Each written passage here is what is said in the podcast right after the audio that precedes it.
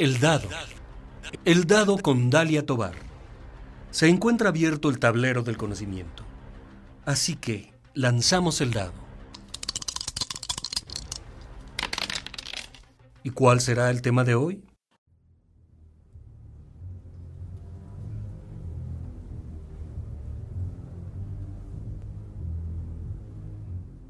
Hola, ¿qué tal? Sean ustedes bienvenidos, bienvenidas, bienvenides a este dado especial, el cuarto programa de siete sobre las siete décadas de la Orquesta Sinfónica de la Universidad de Guanajuato, OSUG.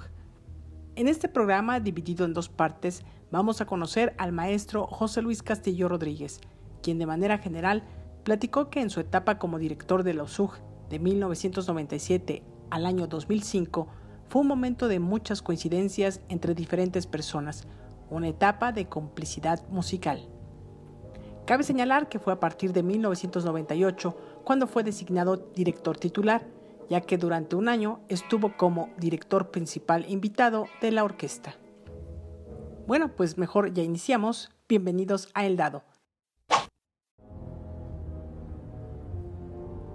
Al fondo estamos escuchando el inicio de la obra El pájaro de fuego de Igor Stravinsky, una obra que tocó la Orquesta Sinfónica de la Universidad de Guanajuato con el maestro Castillo en el Auditorio del Estado de Guanajuato con títeres monumentales. En el libro OSUG 70 aniversario se menciona que el maestro Castillo incidió en la puesta en escena de espectáculos multimedia, hubo colaboraciones con grupos de ballet, montajes infantiles, musicalización de películas y lentes y realización de óperas. Su enfoque sobre el quehacer musical, se menciona, tiende hacia el descubrimiento de piezas menos conocidas de autores conocidos, la exploración de nuevas formas en composición y la vinculación de la música con otras expresiones de la cultura. Lanzamos los dados y vamos a la biografía.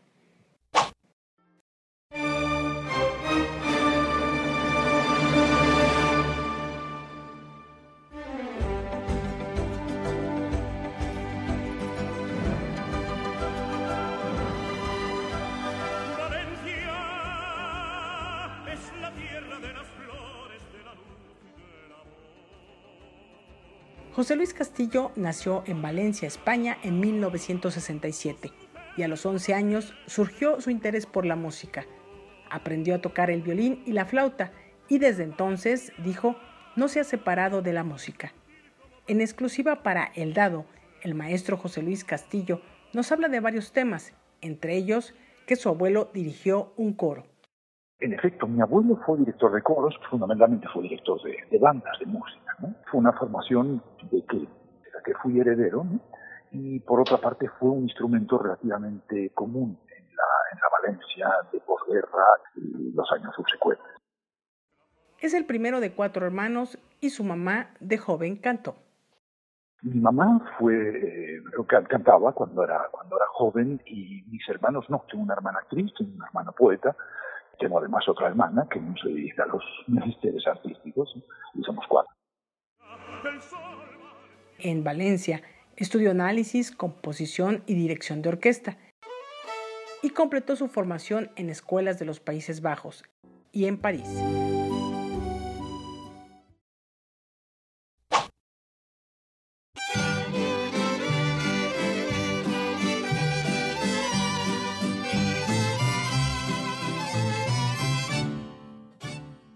Pero, ¿cómo es que decide venir a México? La relación con México tenía una historia eh, intermitente, pero puntual.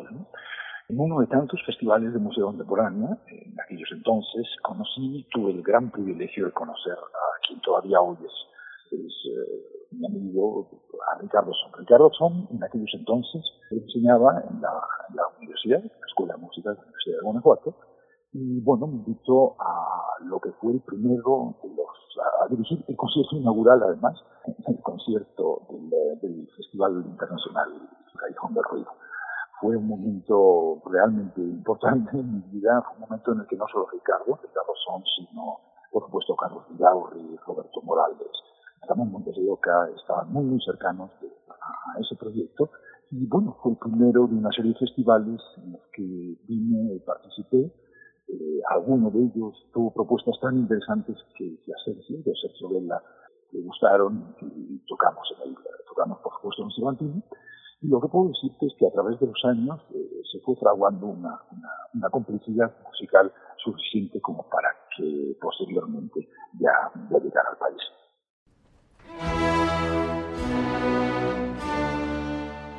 La llegada a la Orquesta Sinfónica de la Universidad de Guanajuato.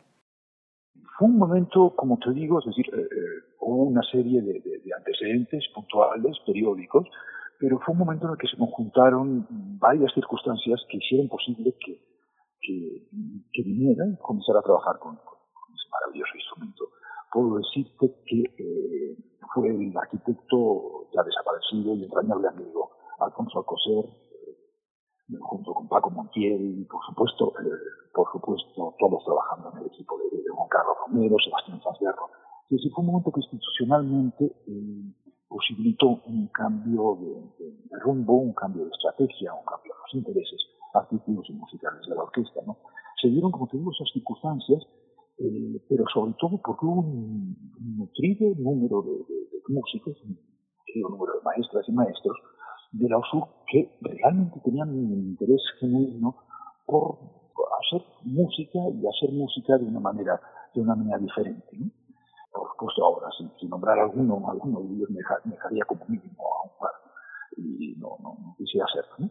Pero ya te digo, es decir, no solo lo institucional, eh, sino, lo humano hicieron que aquel momento fuera propicio para, llegar. Creo que se dieron esas circunstancias que hicieron posible un pequeño cambio, una pequeña transformación y con ello, pues bueno, habitaron un momento diferente en, la vida de una orquesta. el maestro José Luis Castillo, especialista en repertorio moderno y contemporáneo. Él hizo énfasis en que continuó el trabajo del maestro Héctor Quintanar con la orquesta, retomó una herencia y vivió circunstancias donde hubo muchos agentes propicios. Pero puedo decirte también que eh, una vez más las circunstancias fueron, propicias. Fue un momento en el que por ejemplo, eh, ese festival, que, ya, que había nacido algunos años antes, ya se celebraba con un estabilidad suficiente como para hacer que las ideas musicales contemporáneas fluyeran. Estamos hablando del Callejón Perdido. Pero no solo él, eh, la cercanía, por ejemplo, con el, con el Festival Internacional Cervantino, y su ciclo de música nueva, música contemporánea, que en aquellos entonces estaba a cargo de, de Ramón Montes de Oca, es decir, si había una profunda relación entre el festival y, y el ámbito universitario, hicieron que la orquesta también ¿no? fuera, fuera un, un, instrumento fértil en ese tipo de, de, de, repertorio. Pero no solo, no, no solo circunscrito al ámbito, al ámbito guanajuatense. Date cuenta que, por ejemplo, esa, esa especialidad, o por lo menos no tener, tener mayor inconveniente en hacer esos, esos repertorios, llevó a la orquesta, por ejemplo, hasta en Palacio haciendo, haciendo conciertos monográficos o prácticamente monográficos con Xenakis, de quien por celebramos este año su aniversario. Fueron momentos también que posibilitaron que la orquesta tuviera una relación íntima con el Foro, Internacional Manuel Enríquez de, de, de, música nueva. Pero sí quiero ser muy claro, es decir, tampoco fue desde un inicio. ¿no? Supuesto, todos somos herederos de la circunstancia, de la circunstancia artística y musical anterior. Puedo decirte que el trabajo que Héctor, que el maestro Quintana, había hecho en, en la orquesta, pues yo no hice nada más que continuarlo, ¿no? y aquellas ventanas que había abierto eh, el maestro Quintanar con, para respecto al repertorio, el repertorio nuevo, para mí fue relativamente sencillo, eh, relativamente sencillo continuarlo. ¿no? Por eso te digo que fue más, más allá de una, de una aportación, fue retomar una herencia y, y, vivir una vivir una circunstancia en la que creo que hubo muchos, muchos, muchos agentes eh, propicios para ello.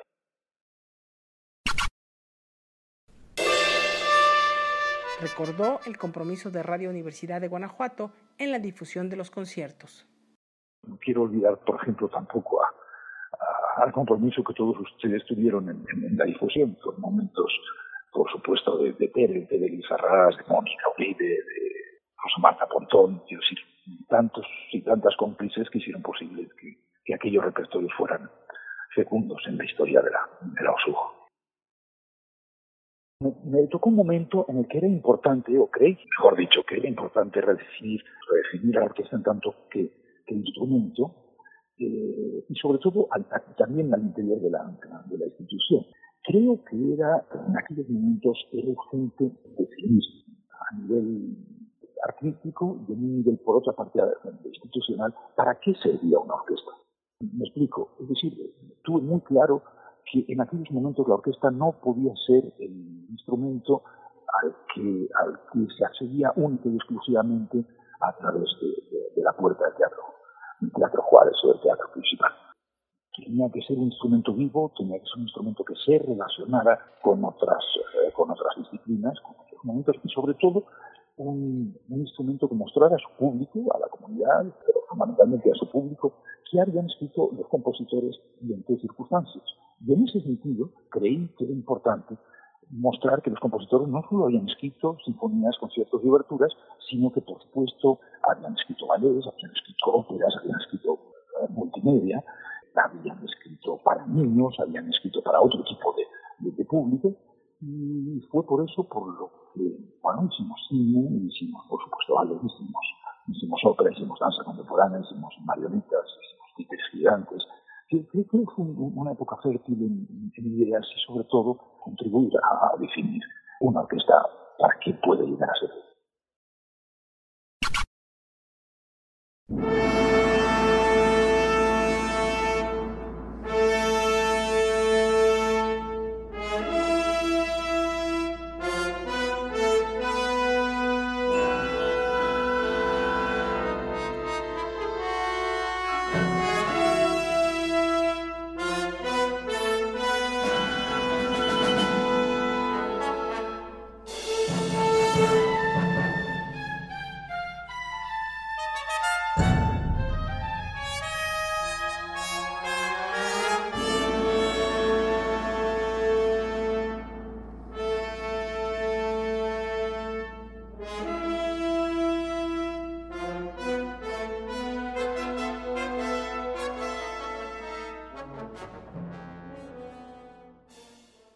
Hola, soy Dalia Tobar y estás escuchando el cuarto programa especial de El Dado sobre los 70 años de la Orquesta Sinfónica de la Universidad de Guanajuato, OSUG. Hoy con una entrevista exclusiva al maestro José Luis Castillo, cuarto director titular del OSUG. Y ya nos ha compartido, entre otras cosas, cómo surgió el interés por la música, cómo es que llega a México, las diferentes circunstancias que lo llevaron a la titularidad de la orquesta que fue del año de 1997 a 2005.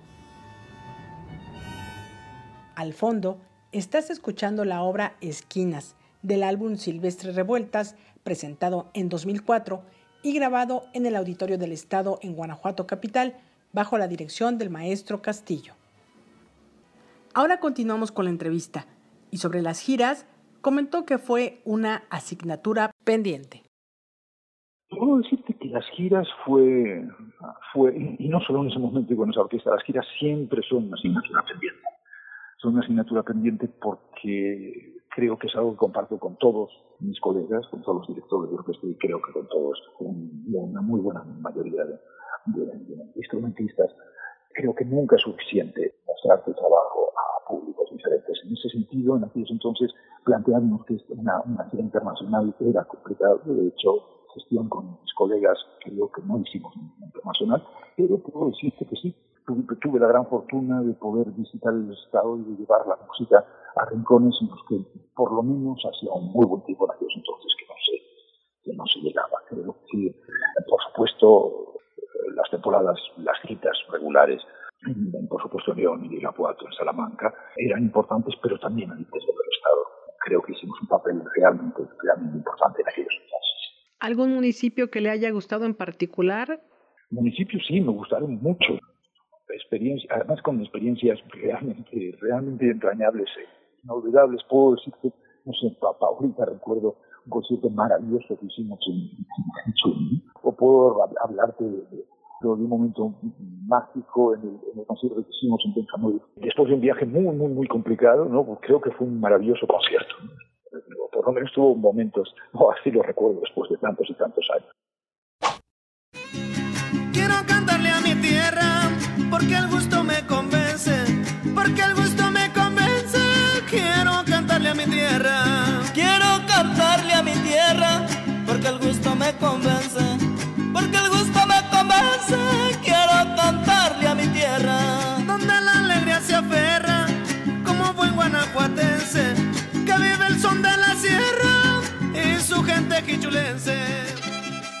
Es la salida de Hichú y Pénjamo la que recordó el maestro Castillo. Y además habló sobre todo de lo que alrededor de estas salidas implicaba, como los autobuses, en ocasiones salir tarde, todos los ingredientes de una receta de giras al interior del estado que uno se puede imaginar.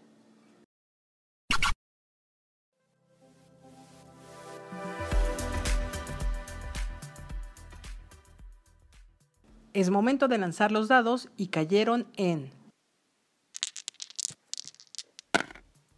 el Festival Internacional Cervantino y la OSUG.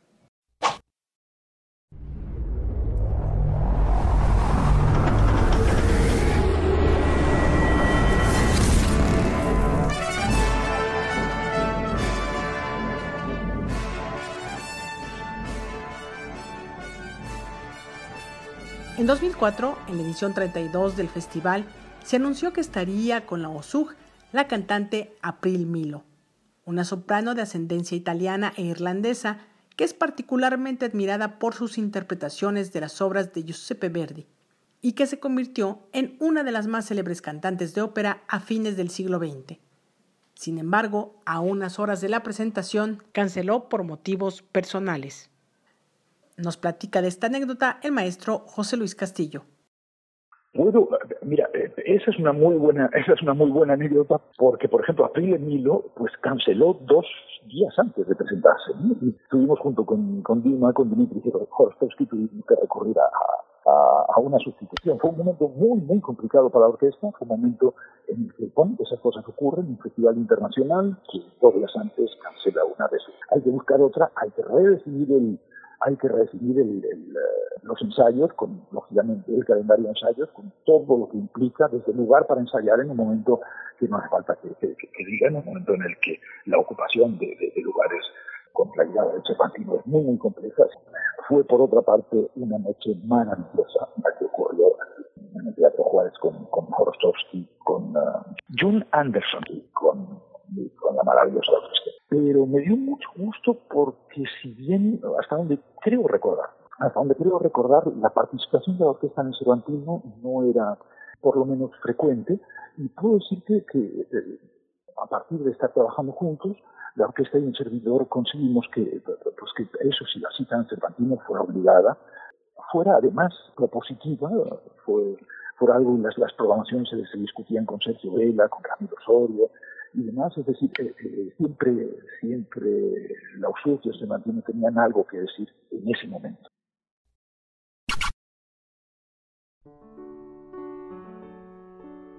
En la etapa en la que estuvo al frente de la Orquesta Sinfónica de la Universidad de Guanajuato, ¿participó alguna mujer como directora huésped? Mira, desafortunadamente, desafortunadamente no, no recuerdo ninguna. Estoy dudando ahora, pero vaya, en el caso que haya habido, en esos siete años, pues habría, en el mejor de los casos habría sido una o dos, ¿no? Y te desafortunadamente porque fueron momentos en los que nacionalmente, hasta donde sabían ellos entonces, pues eh, las batutas femeninas no abundaban. Era difícil encontrar una, una batuta mujer, ¿no? Internacionalmente tengo que decirte que las circunstancias económicas de, de, y presupuestales de la orquesta en aquellos entonces no permitía conocer a las pocas mujeres directoras que difícilmente hubieran podido ser pagadas, ¿no? Por, por cuestiones presupuestarias. Lo que hizo realmente imposible, o muy difícil por lo menos, no quiero decir imposible, pero sí muy difícil, poder tener batutas mujeres en aquellos entonces. Discografía con la OSUR. Por supuesto que sí, me dio muchísimo gusto y sobre todo, pues eh, todos, los, todos lo sabemos, hay trabajos discográficos que viven de una manera, de otra, que envejecen más o pero puedo decirte que el trabajo que hicimos específicamente con Revueltas, la orquesta y un servidor, pues todavía sigue siendo una referencia, una referencia, por supuesto para melómanos, ¿no? eh, para escuchas, pero también para, para investigadores. Creo que fue además un proyecto en el que realmente se definió el papel de una orquesta universitaria. Me dio tanto, tanto gusto. Por otra parte, puedo decirte que fue un proyecto que, por supuesto, nació en la casa, nació en la orquesta, en la Universidad de Guanajuato, y fue una colaboración de la, de la universidad con la UNAM. Un proyecto que pasó por la investigación, por la recuperación de, por la recuperación, perdón, de, materiales, de partituras, de revueltas, un proyecto que estuvo muy, muy relacionado con Roberto Kolb, con la hija, con la propia hija de, estas revueltas, con Eugenia Revueltas, que nos llevó no solo a investigar, recuperar, eh, tocar esa música, sino además a difundirla, por supuesto, en, supuesto en Guanajuato, por supuesto en la Ciudad de México, y acabó con, con la grabación de ese disco.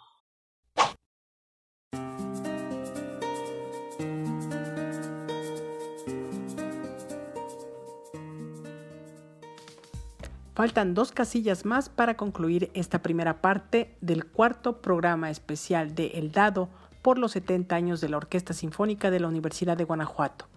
En esta ocasión con una entrevista exclusiva al maestro José Luis Castillo, director de la USUG de 1997 a 2005. Así que lancemos los dados y cayeron en anuncios.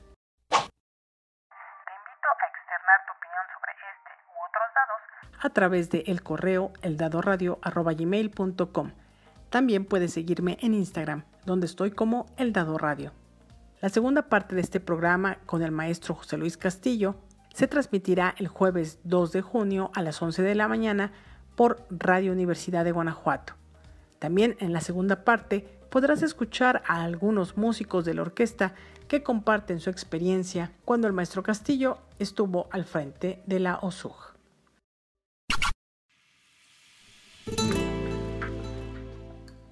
Vamos a lanzar los dados y cayeron en música.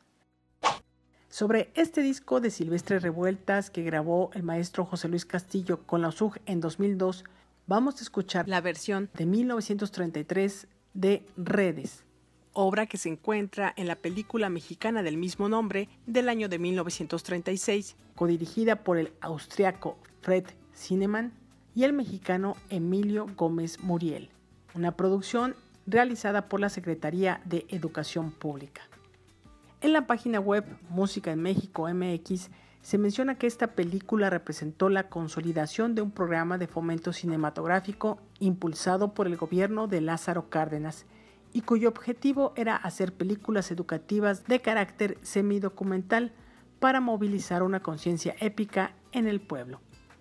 También en esta página se extrae un fragmento de la opinión del compositor y director de orquesta mexicano Eduardo Mata, que sobre redes, esta obra de revueltas, dijo que tiene un gran valor autónomo, independientemente de la película.